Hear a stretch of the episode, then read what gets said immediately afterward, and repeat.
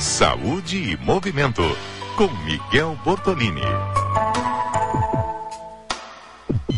Hoje o professor doutor Miguel Bortolini conversa com você, ouvinte, sobre exercícios físicos e a asma. Confere aí. Olá, ouvintes da CBN. A asma é uma condição em que as vias aéreas de uma pessoa ficam inflamadas, estreitas, inchadas, além de produzirem muco extra, o que dificulta a respiração. Ela é uma das doenças crônicas mais comuns em crianças e adultos em países desenvolvidos em todo o mundo. Sua prevalência no Brasil gira em torno de 10%, ou seja, 20 milhões de pessoas têm algum grau de asma.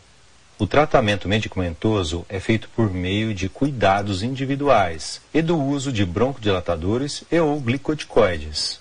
Muitos pacientes com asma relatam que o exercício pode desencadear esta doença, o que provavelmente os leva a evitar a fazer exercícios como meio de controlar os sintomas. É especulado que exercícios vigorosos, muito intensos, podem desencadear a asma, mas exercícios moderados ou leves, não.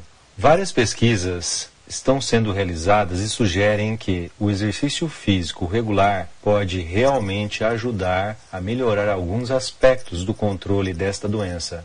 O exercício parece favorecer em melhorias tais como aumento da aptidão aeróbica, redução dos sintomas de asma, aumento da qualidade de vida.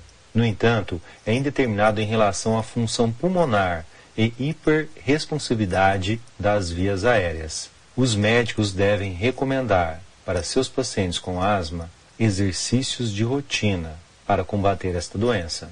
Exercício físico regular, se na dose certa, promove a qualidade de vida do paciente com asma, auxiliar no tratamento desta doença e na prevenção do desencadeamento da mesma.